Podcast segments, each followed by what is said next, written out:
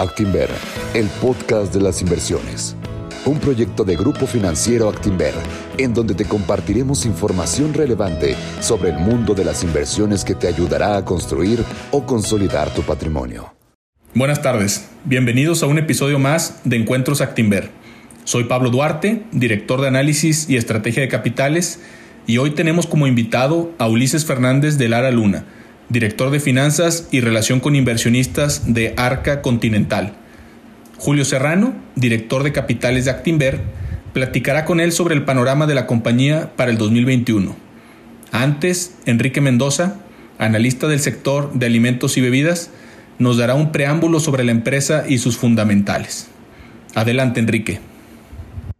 Hola, muy buenas tardes a todos. Eh, como ya muchos de ustedes seguramente eh, saben, eh, Arca Continental, eh, para efectos de, la acción, la clave de pizarra AC, es la segunda embotelladora de Coca-Cola más grande en el continente americano. Opera en cinco países, siendo la región norte y occidente de México y la región del sur de Estados Unidos las regiones que generan la mayor parte de sus ingresos y el resto provienen de Sudamérica, donde opera como único embotellador de Coca-Cola en Perú y Ecuador, así como solo en la región norte de Argentina.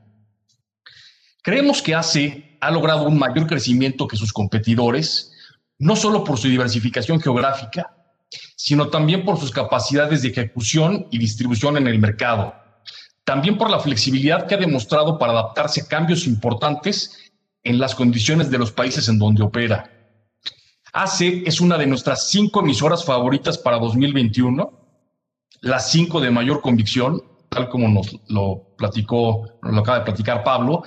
Creemos que los jugadores defensivos con precios de acciones subvaluados como AC deberían tener un desempeño superior en este año. Favorecemos la rentabilidad sobresaliente de Arca Continental con márgenes de utilidad que están muy por arriba de los de su industria y sobre todo prácticamente sin usar deuda. Al igual que en muchos de los años previos, creemos que AC volverá a superar el desempeño de la bolsa local en 2021. Opinamos que la oportunidad de inversión tendría frutos desde este mismo año porque calculamos un potencial de distribución de dividendos que podría ser de más de 4%.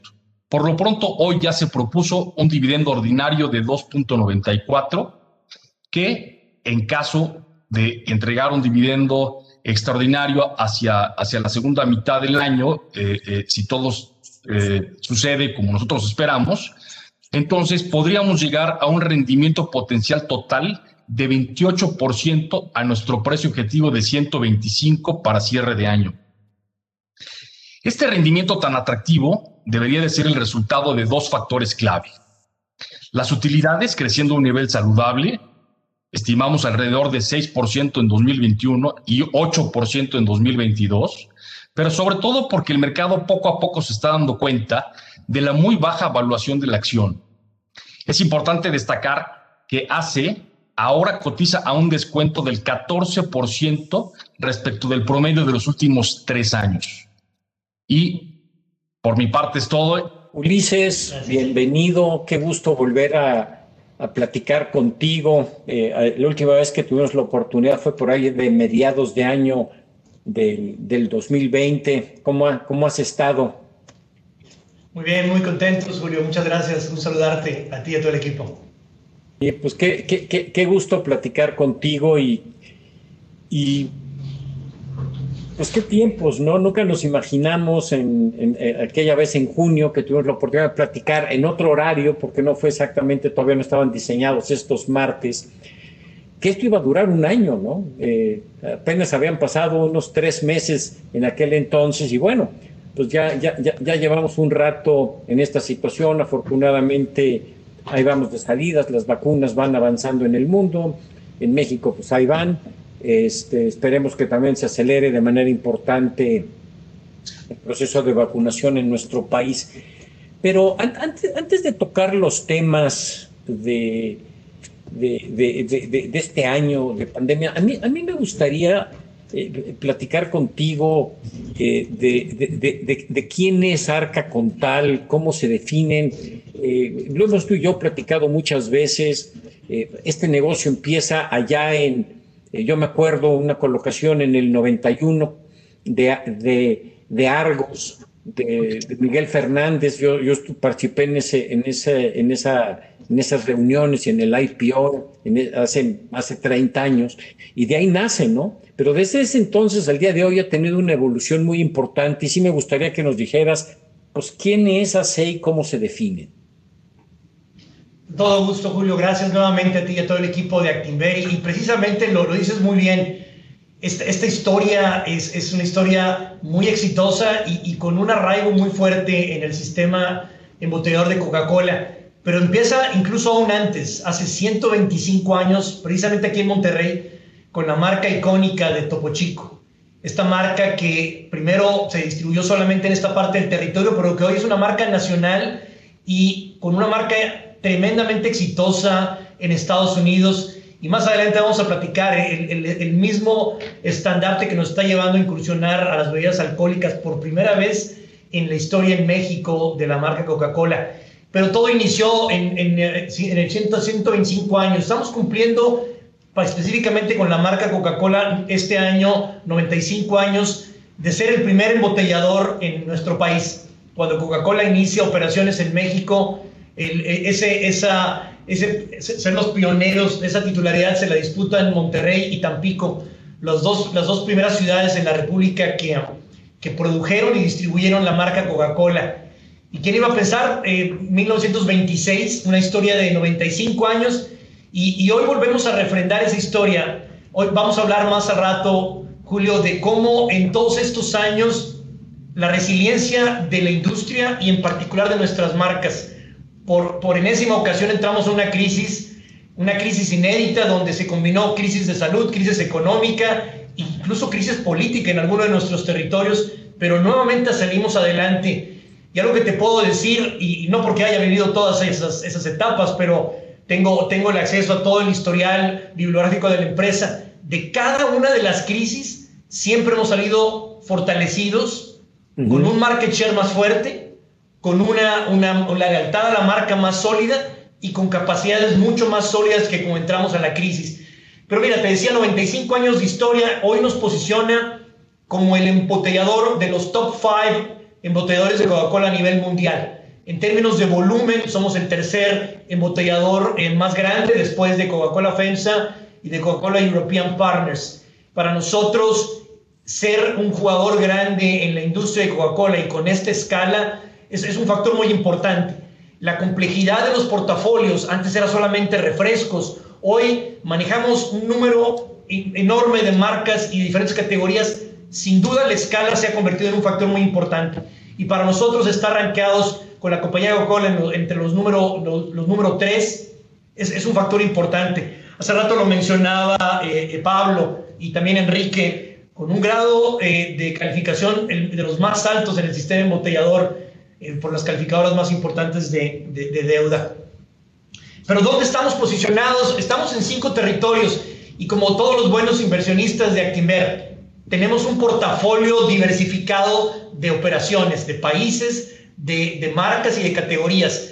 Estamos en las Américas, donde tenemos mercado desarrollado en Estados Unidos, mercado maduro, mercado con hard currency, por supuesto que un mercado muy en desarrollo, como es el caso de México, que para la industria de bebidas el mercado de, mexicano es de los más desarrollados, es uno de los más sofisticados, dada la variedad de marcas y la intensidad competitiva. Pero también estamos en Sudamérica. Un buen balance de países, un buen balance de economías que nos diversifican ese riesgo y, esa fuente de ingresos. Tenemos la satisfacción de haber cerrado el 2020 con 169 mil millones de pesos en ventas, prácticamente un crecimiento anual compuesto en ventas del 13%. ¿Y quién iba a pensar que en 2002 apenas facturamos 13 mil millones? Hoy, como puedes ver en esta gráfica, el 40% de los ingresos vienen de México, el 36% de Estados Unidos, una buena parte de Sudamérica y marcamos por ahí un 5% del segmento de botanas. Nuevamente, el portafolio balanceado de países, como cualquier portafolio de inversión. También hablando de, de lo que son los ingresos. Si puedes ver en el lado izquierdo, más del 41% de nuestras ventas están en pesos, pero el 47% en, dólares americanos. La, mayor parte de nuestras ventas hoy, tanto por la operación de Estados Unidos como la de Ecuador, está basada en, en, dólares americanos. Por supuesto que en Perú con soles peruanos y en Argentina con, con pesos argentinos. Pero ve esa distribución del EBITDA, que eso es muy importante. El 53% de nuestro EBITDA sigue siendo México. Sin duda, los márgenes de rentabilidad, los márgenes de vida más sólidos siguen siendo el mercado mexicano y el número dos es el mercado americano. Más tarde te voy a mencionar cómo precisamente estos dos fueron los motores de recuperación, los motores donde en la pandemia fueron los que nos ayudaron a salir adelante más rápido que en cualquiera de las, de las demás industrias de consumo en donde está la compañía Coca-Cola operando. También es importante decirte que nos conocen precisamente por las marcas Coca-Cola, pero en este historial de, de 17, 18 años de crecimiento, puedes ver muchas transacciones de adquisición y de fusiones que no solo hemos hecho en, en la marca Coca-Cola, incorporamos las, las, marcas de botanas en bocados en el norte de México, la marca número 3, desde 2007. Ingresamos a Jugos del Valle con todo el sistema Coca-Cola. Después ya para el 2012, por primera ocasión, en, encontramos una avenida de crecimiento con Santa Clara, la marca de lácteos. Por supuesto que continuamos con botanas en Estados Unidos y en, y en Ecuador. Continuamos la expansión en lácteos con Tony Corp en Ecuador y seguimos creciendo. Nos puedes encontrar con bebidas nuevas, bebidas eh, no carbonatadas, con más crecimiento en botanas, incluso con ingenios azucareros. La integración hacia adentro, la integración vertical es importante y tener integración en, en los insumos principales como el azúcar es otro factor. Entonces, Arca Continental, si bien tiene un, una presencia muy fuerte en el mercado de bebidas, bebidas carbonatadas, la expansión del sistema Coca-Cola nos ha llevado a ser un, un, jugador muy activo en otras marcas. Pero algo muy importante, Julio, y esto eh, vale, vale, la pena siempre mencionarlo, para todos los que han tenido la, la fortuna de estudiar eh, alguno de los casos del IPADE, eh, el IPADE nos ha rankeado como uno de los casos de éxito en la, en la materia de política de empresa. Hay un caso de Arca Continental donde nos menciona como el mejor ejemplo de una empresa familiar que se convirtió en empresa pública. Esto es muy importante para los inversionistas porque nuestro gobierno corporativo se le considera de clase mundial. Aquí puedes ver algunas características, pero el consejo de administración está conformado por nuestros accionistas mayoritarios. Todo el equipo profesional, todo el management, somos profesionales con diferentes experiencias en la industria de consumo. Por supuesto que también hay los bylaws de la empresa son muy sólidos, no hay transacciones con partes relacionadas, todos los miembros de nuestro comité de auditoría exclusivamente tienen miembros independientes, pero lo que te puedes dar cuenta que la transparencia y la rendición de cuentas es una característica muy importante de nuestro gobierno corporativo. Hablándote un poquito más de quiénes somos, todo el mundo nos conoce por las imágenes del centro, las marcas Coca-Cola, pero si te vas hacia la izquierda, todo el crecimiento en agua, todo el crecimiento en bebidas energéticas con las marcas Monster, por supuesto que con Santa Clara, hacia el lado derecho, con todo lo que es la bebida, la, bebida deportiva Powerade, jugos del valle, incluso recientemente las bebidas en base a soya con Hades. Ha sido un crecimiento fantástico, de 28 marcas en 2006 a más de 60 y ahora manejando 1500 SKUs. Hay quien nos dice que ya debemos dejarnos de llamar embotelladoras, porque prácticamente ya no embotellamos la mayor parte de nuestros productos. Hoy somos una combinación entre distribuidoras, somos una embotelladora, pero lo más importante somos las empresas que están más cercanos de los clientes y consumidores en el punto de venta. Algo que también es muy importante, mencionaba Santa Clara, hoy jugamos un rol muy importante en marcas premium con lácteos. ¿Quién, quién de ustedes no conoce nuestras marcas Santa Clara, ícono en la industria láctea de, de valor premium? Y por supuesto, donde hemos triplicado las ventas. Hoy ya somos un jugador muy activo en lácteos y nos pueden ver no solo en leche plain, también leche saborizada, por supuesto en yogurts y muchos derivados lácteos. También nos pueden ver en el segmento de, de, soya, como lo mencioné con la marca Hades, que esta marca, esta marca inició en Argentina y ya se expandió mucho en México para todo el segmento de consumidores que son intolerantes a la lactosa. Yo te puedo decir que con café, yo, yo, no, yo no soy intolerante a la lactosa, pero con café es fabuloso el, el poder mezclar Hades con, con nuestras marcas de café.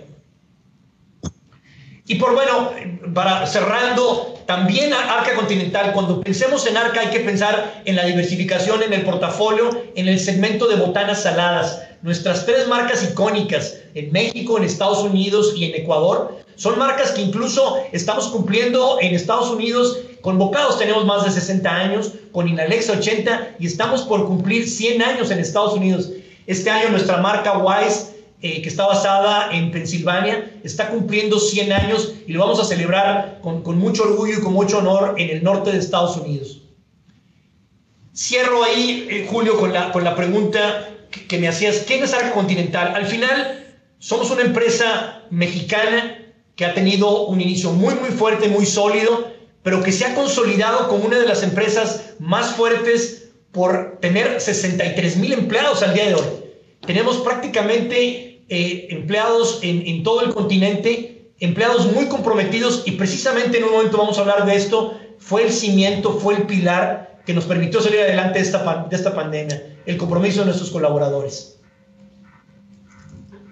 Oye, pues muy interesante y la verdad ha sido pues una gran evolución eh, que, ha, que, ha, tenido la compañía en, en, en, estos años, desde que uno desde se creó desde que se creó y luego desde el 91 que fue el primer IPO, ¿no? De, de, de, Argos y aunque con tal ya, ya cotizaba un poquito antes, ¿no? Creo que unos dos, tres años antes empezó a cotizar eh, con tal. Pero ahora sí, eh, re, retomando la pregunta que el, el, comentario que te hacía, pues ya llevamos un año de, de pandemia me gustaría hacerte una pregunta muy, muy, muy, muy, muy directa. ¿Qué, ¿Qué, han aprendido desde la óptica de canales, de clientes, de consumidores y de colaboradores?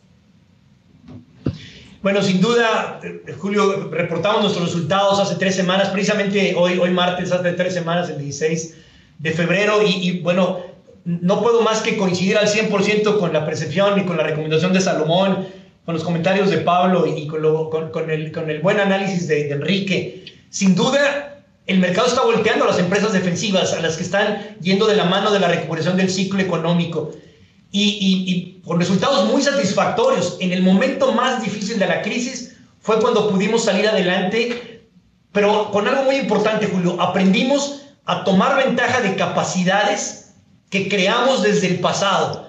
En medio de la crisis hubo que innovar, que adaptarse, pero sin duda potenciamos capacidades que habíamos venido construyendo en todo este tiempo. Por supuesto que los planteamientos que nos puso la, la, pandemia nos enfocamos en las cuatro dimensiones. La, la más importante, nuestros colaboradores. La, la, gente que tiene que salir todos los días a la ruta, todos los días a ejecutar en punto de venta. Teníamos que poner todo el énfasis en que pudieran tener todas las medidas sanitarias y todos los, los, los aspectos de regulación y sanitización al 100%. Pero también un factor muy importante, no solo nuestros colaboradores, nuestros clientes. Esos clientes detallistas, las tienditas, tuvimos que ayudarles tremendamente en la reapertura y en la recuperación y en ayudarlos a cumplir con esas medidas sanitarias. Hoy te puedo decir que, que a, un año de la pandemia, nuestro canal tradicional fue el más resiliente, fue el que menos cayó y fue el que más rápido se recuperó. Por supuesto que es nuestro canal más grande. Casi el 62% de nuestro volumen se distribuye a través de tienditas. De ahí el compromiso de nosotros para nuestros clientes de ayudarlos a recuperar y a salir adelante. Pero el tercer grupo de enfoque, que fue el aprendizaje más fuerte, fue asegurar la continuidad del negocio. Por supuesto que priorizando la liquidez, buscando proteger la rentabilidad en el largo plazo. Estás enfrentando la crisis, Julio, pero no podemos perder el largo plazo. Este negocio, con 95 años que tenemos en México, tenemos que estar preparados para salir de esta crisis y estar listos para la recuperación. Y ese enfoque es el que siempre hemos tenido en el largo plazo. Pero aquí el aprendizaje, uno de los más fuertes, fue en tomar ventaja de las oportunidades que se nos presentaron. Vamos a hablar mucho al respecto, pero sin duda una de ellas fue todos los aspectos de lo que fue nuestra agenda de transformación digital. Aprendimos tremendamente, Julio, que teníamos que estar más cerca de clientes y consumidores en nuestra transformación digital.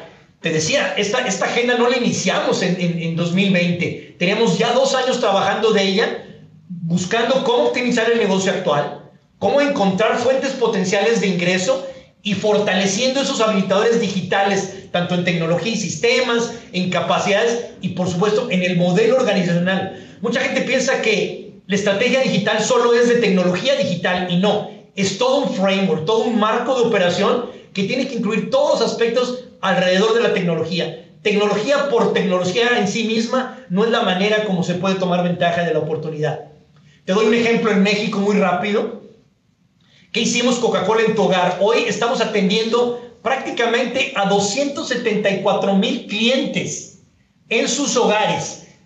Como tú sabes, el consumo se movió de los centros de espectáculo, de restaurantes al hogar y hoy desde tu aplicación, en, el celular, desde la red, desde vía telefónica, tú puedes hacer el pedido de, tu, de tus marcas preferidas de Coca-Cola directo a tu casa. Hoy operamos en nueve ciudades, crecimos la cobertura en lácteos, porque no solo distribuimos refrescos, sino también nuestras marcas de, de Santa Clara. Que el volumen tan solo en ese canal, el canal Hogar, Julio, creció 22%.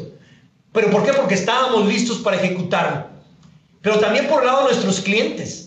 Hicimos una aplicación donde nuestros clientes podrían hacer directamente sus pedidos y 24 millones de nuestros clientes, no hablo de consumidores, hablo de clientes, tienditas, eh, restaurantes, eh, eh, capaces de hacer los pedidos directamente del celular, 34, 39 millones de descargas. Y la otra dimensión que también fue muy importante en la parte digital, trabajar con los agregadores de, alimentos, con estas marcas que todo el mundo conocemos, los Rapis, los Uber Eats, los Indelantal, los Didis, pudimos trabajar tremendamente en asegurar que en todos los pedidos hubiera uno de, de nuestros productos cuando menos. Y no hablemos de los grandes retailers, con Amazon, con Walmart, estuvimos 100 millones de pesos en ventas tan solo en los canales directos de los supermercados haciendo los pedidos de nuestras marcas y productos. Déjame te doy otro ejemplo también muy importante de donde tomamos ventaja, pero sin, sin dejarte de mencionar el canal tradicional. Lo había dicho hace un rato, nuevamente nuestro canal más grande y el que primero se despuntó, el que, el que primero se recuperó. Aquí puedes ver que aprendimos que los empaques familiares crecieron de 54.2 a 59 y los empaques retornables también crecieron a 33. Entonces, estuvimos aprendiendo que las variables de, consumidor se movían y teníamos que estar listos con empaques y productos que estuvieran muy cercanos. Algo que vas a escuchar mucho es el tema de la botella universal. El empaque de botella universal retornable de 2 litros fue un empaque que nos ayudó tremendamente a proveer lo que le llamamos el affordability, la asequibilidad del producto a nuestros consumidores pero al mismo tiempo tener un empaque que pudiera, manteniendo el mismo envase, solamente cambiando la etiqueta, adaptarse mucho más a la demanda de nuestros consumidores. Y por supuesto que esto nos permitió destinar recursos hacia campañas de marketing y esto ayudó tremendamente a la parte de, reciclado y a todo el manejo de lo que son eh, los productos eh, que tienen mayor, mejor manejo en, en el tema sustentable. Te doy el resultado de México. Ve cómo el ratio de OPEX a ventas se disminuyó tremendamente, 130 puntos base en tres años, pero ve cómo el margen evita se expandió de 2018 y ve cómo en 2020, en el peor momento de la pandemia, nuestra división México alcanzó un margen de 25.6%, expandió el margen evita 160 puntos base en el peor momento de la crisis. Esto muestra sin duda nuestra capacidad de adaptarnos y de ser ágiles déjame cierro esta pregunta que me decías de aprendizajes. No puedo hablar de todos los países, pero quiero destacar México y quiero destacarte también Estados Unidos. Nuestro segundo mercado más grande, también aprendimos tremendamente, y no porque aprendimos en el momento, lo decía. Desde 2018 eh, iniciamos la construcción de la planta North Point, que está en el norte de Houston. Es la primera planta en el sistema Coca-Cola que se construye en una década con tecnología de punta, invertimos 250 millones de dólares, que ya traemos en, la bolsa 30 millones de ahorros en costos, y eso nos ayudó tremendamente a poder enfrentar la pandemia teniendo empaques que fueran los, los correctos para este momento tan importante. Aquí también es, vale la pena mencionar que habíamos hecho un compromiso hacia el mercado de traer sinergias de 90 millones, empezamos con 60, después subimos la barra, fuimos capaces de cumplir con el compromiso de entregar 90.4 millones de dólares en sinergias en nuestra operación de Estados Unidos en los 3, 4 años que estamos operando allá. Aquí puedes ver los diferentes elementos que fueron capaces de traer las sinergias, pero a tres años te puedo decir y ver el resultado numérico, Julio, que estamos muy satisfechos que nuestros dos mercados más importantes, México y Estados Unidos, fueron nuestros pilares de la recuperación. Ve tan solo en, en, Estados Unidos cómo incrementamos el margen evita en 80 básicos en el 2020, con margen de rentabilidad del 14%. Entonces, el aprendizaje más fuerte, Julio, en la dimensión que te dije de colaboradores, de clientes, consumidores, pero en tomar ventajas y aprovechar esas capacidades que hemos mantenido durante todo este tiempo. Y puedes ver que esa, esa recuperación ya estamos viendo los primeros signos. Y no son señales aisladas, son señales ya muy fuertes, muy sostenidas. Ve cómo el volumen se fue recuperando. Obviamente en el primer trimestre todavía no veíamos los efectos de la pandemia. Ya para el segundo, el impacto fuerte con caída del 9.2%. Empezamos la mitigación, recuperamos, aminoramos a 5.6 la caída. Ya para el cuarto trimestre, el 0.1%, estábamos flat ya en el volumen. ¿Qué te puedo decir? La velocidad de la recuperación de volumen fue mucho más rápida que incluso cuando fue el impuesto a las medidas que tú recordarás en 2017, que con eso fue tremendo.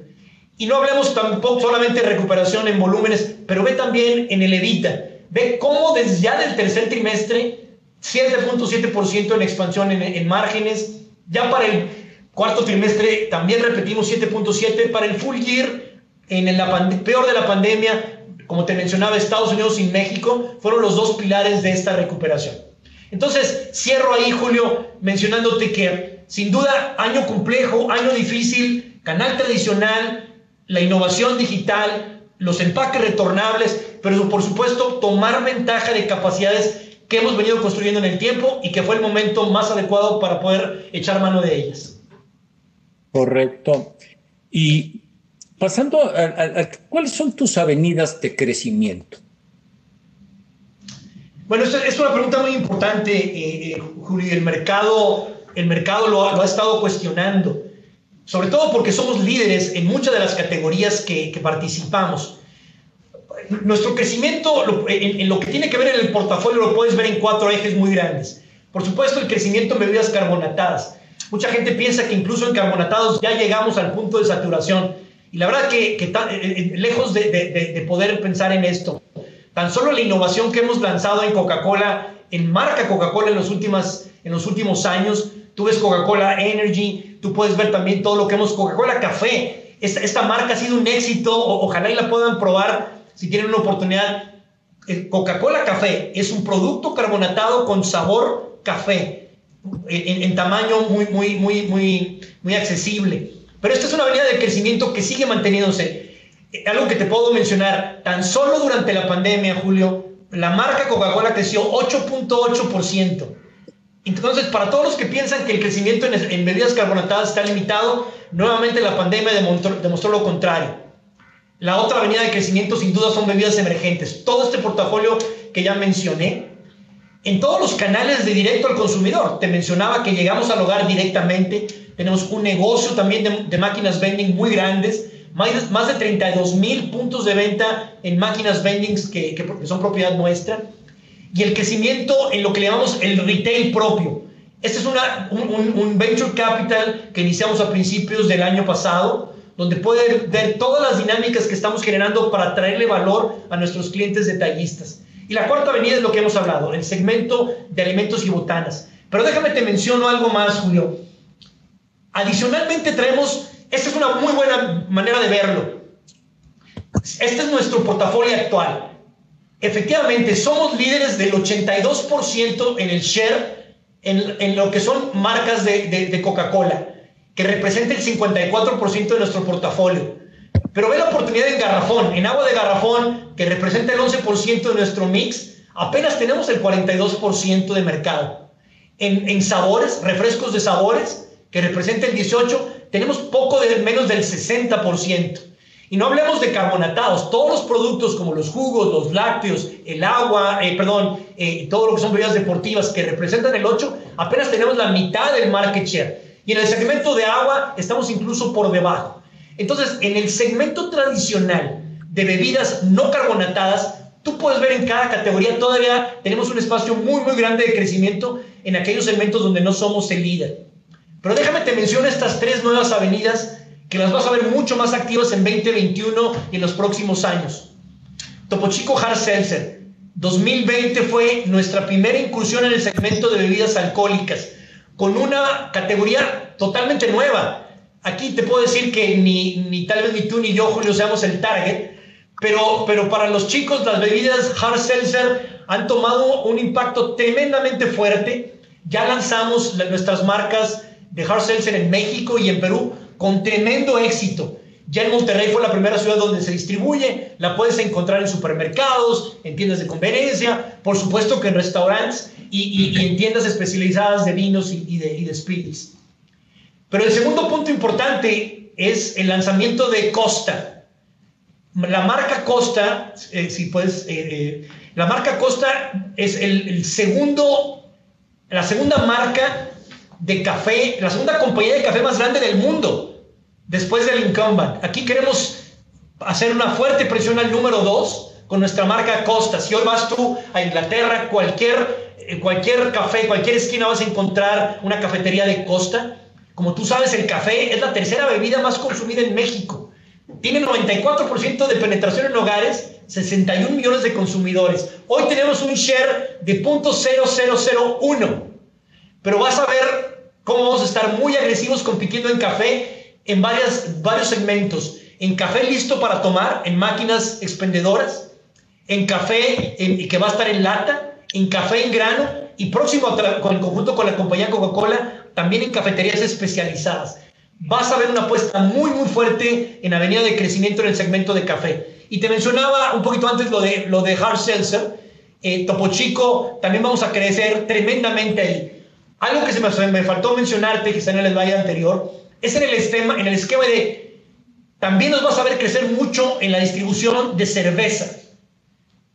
Tenemos que hacer una mejor optimización de nuestros, de nuestros activos y el, y el café, la, el, el, el, hard seltzer y la cerveza es una de las oportunidades de incrementar el uso de nuestros camiones repartidores. El caso de Argentina es donde ya tenemos una experiencia muy fuerte, donde estamos haciendo un ingreso muy fuerte, apalancando eh, esos camiones ya con distribución. Pronto esperamos tener noticias en otros de nuestros territorios para ver eh, cómo podemos hacer esa entrada fuerte en distribución. Cierro muy rápido, Julio. Eh, sin duda, las avenidas de crecimiento son mucho más de lo que hemos pensado solamente en Coca-Cola. Y, puedes darte cuenta que todavía hay mucho camino por donde tenemos que crecer, pero eso sí, apalancando en, en competencias y en conocimiento del mercado que hemos desarrollado en el, durante todos estos años. Correcto. Y a mí me gustaría eh, hacer una última pregunta juntando dos temas. Eh, ¿Dónde ven ustedes a Arca Contal en cinco años y por qué eh, un inversionista debe de tener la acción de AC en su portafolio. De, acuerdo, mira, Julio, la verdad que, la industria de, bebidas está evolucionando tremendamente rápida, pero déjame primero te digo el horizonte de uno o dos años, y lo mencionaban ustedes hace un rato. Vemos en estos los próximos dos años un repunte en la recuperación económica en los países y los territorios donde operamos. Nosotros operamos en Texas, en Estados Unidos, y lo, dijeron hace un rato, el estímulo de 1.9 trillones de dólares sin duda nos va a beneficiar tremendamente en nuestra operación en Texas y en Oklahoma. Y bueno, precisamente en Texas estamos donde ya se abrió el mercado al 100% y donde puedes ver que ya el gobernador abrió al 100% la economía. Ya eh, todos los puntos de venta están siendo abiertos en Texas entonces, podemos ver el primer año y el segundo año de estos cinco que mencionas, una recuperación muy acelerada. Por supuesto que también vas a ver que hay una apertura tremenda en Texas. Yo estoy seguro que ustedes están viendo cómo hay toda una, una ola de corporativos que se están moviendo hacia Texas. Puedes ver que tan solo Tesla, su Gigafactory en Austin y la planta que tiene en ah, la planta de SpaceX en, ah, en, en Boca Chica, también es otro factor. Corporativos moviéndose de California, de Nueva York a Texas, vamos a ver una recuperación muy fuerte en el mercado americano. Pero no solo en ese territorio, también en México, Julio. México sin duda va a estar siendo beneficiado de todo ese estímulo en Estados Unidos y eso va a tener un reflejo tremendo en lo que es la expansión del Tratado de Libre Comercio y los estímulos que van a traer en el impacto positivo en las remesas en nuestros territorios. Prácticamente casi el 50% de las remesas de, paisanos que trabajan en Estados Unidos vienen a nuestros territorios en México. Si recuerdan, nuestra franquicia está en el norte, en el centro, y la gran mayor parte de esas, de esas remesas vienen a caer en nuestros territorios. Por eso vemos una recuperación también en México, en nuestros territorios en México muy importante. Pero bueno, sin duda, Julio, en cinco años vamos a seguir trabajando muy fuerte en la consolidación de M&A en, en los territorios donde estamos tenemos las capacidades, son mostradas. Sin duda vamos a seguir buscando incursionar en nuevas embotelladoras, en nuevas oportunidades en México, en Estados Unidos y por supuesto en Sudamérica. Tenemos el aprendizaje y podemos replicar esas mejores prácticas. Y por supuesto que también, Julio, lo que puedo yo decirte es que, ¿por qué debe tener un inversionista AC en su portafolio? Vemos 10 razones de inversión muy sólidas. Y, mira, te, te las quiero mostrar antes pero sin duda porque lo hemos visto, somos muy enfocados y disciplinados en lo que es la alocación de nuestro capital. El dividendo anual que como ya mencionaste propusimos para autorización a nuestra asamblea el día de hoy, tan solo en 2020 prácticamente distribuimos el 94% de nuestra utilidad neta, un, dividend, un, un, payout ratio altísimo, casi el 5% del yield, y, y, por supuesto que muy enfocados en el, en el ciclo de conversión de efectivo. Pero te hablaba de, de, del M&A y de la solidez que tenemos. Si le das una más, por favor, Felipe. Las 10 razones principales, Julio, por las que consideramos que un inversionista debe tener área continental, las puedes ver ahí en, en, en, ese, en ese slide. Prácticamente nuestro sólido fundamento institucional, esa gran fortaleza que tenemos de relación con nuestros clientes, la capacidad tanto comercial como de producción y distribución que tenemos de clase mundial, esas plataformas digitales que ya están muy avanzadas, algo importante, la cultura empresarial que tenemos, siempre pensando en el, en el cliente, en el consumidor, pero en, nuestros inversionistas y accionistas, la relación tan sólida con la compañía Coca-Cola, esa disciplina, somos muy conservadores, pero muy disciplinados financieramente y con un balance muy sólido, pero buscando siempre tomar ventaja de oportunidades de M&A. Y lo más importante, y con esto cierro, Hugo, aquí Julio, generando siempre una, una diferencia positiva y duradera en nuestras comunidades. Ese es el elemento más fuerte. Formamos parte de una comunidad y siempre estamos considerando los aspectos de cómo darle el mayor retorno y creación de valor compartido a nuestras comunidades. Qué interesante todo, todo este tema. Nosotros pues, nos gusta mucho Arca Contal. Y ahora sí, todavía nos quedan unos pocos minutos para contestar algunas, algunas preguntas. Eh, Enrique, ¿qué, ¿qué, preguntas tienes? Sí, bueno, hay, hay varias, pero, pero podríamos resumirlas en, algo, porque tienen muchas cosas en común, y es, ¿por qué creen ustedes que los volúmenes en, en México, en sus territorios, hayan crecido más que los de su competencia? Bueno, realmente, Enrique, somos, muy privilegiados de, estar en territorios que tienen eh, una, una, resiliencia mucho mayor. Eh, por supuesto que el, el, PIB regional de los territorios donde estamos también es de los más altos del país. Estamos en el, todo el norte de México, estamos en la franja fronteriza. Lo mencionaba hace un rato, el ingreso per cápita en nuestros territorios es más alto y no solo nos permite un, un crecimiento en volumen mayor que el país, pero también un precio por caja más alto. Te puedo decir que el, el, el brand equity de Coca-Cola en nuestros territorios es tremendísimo. Hablaba yo hace rato del vínculo con la comunidad, todo lo que hacemos de trabajar eh, con, nuestros clientes consumidores, lo vimos ahora en la pandemia. Estuvimos muy de cerca con ellos, tanto clientes apoyándolos en la recuperación, con los proveedores. Lanzamos varios programas de apoyo a nuestra cadena de suministro, pero todo ese entorno, también apoyado con las capacidades comerciales que hemos tenido y con, con todo lo que es el crecimiento en el norte del país, donde tú puedes ver que la industria de manufactura es muy fuerte, el impulso de estar cercano a la economía americana también es bastante alto. Todo eso nos da la capacidad de estar en el lugar correcto, en el momento correcto, pero con las capacidades correctas, Enrique. Que eso es lo más importante. Con el vínculo sólido de las comunidades, pero con esas capacidades, con ese balance y con esa resiliencia que durante 95 años nos han hecho que entramos a la crisis y salimos más fuerte de ella que como entramos.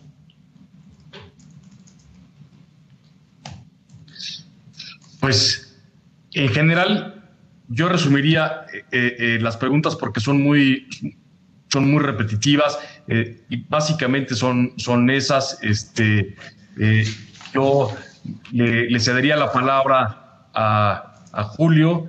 Gracias, gracias Enrique. Una muy buena plática contigo. Ulises, nos encanta el grupo. Muchísimas gracias por su participación el día de hoy. Muchas gracias a todos por acompañarnos. Los esperamos en nuestro próximo episodio. Gracias por acompañarnos en este episodio. Suscríbete a este canal, síguenos en redes sociales como arroba Actinver y escucha antes que nadie las oportunidades de inversión que tenemos para ti. En Actinver, acostúmbrate a ganar más.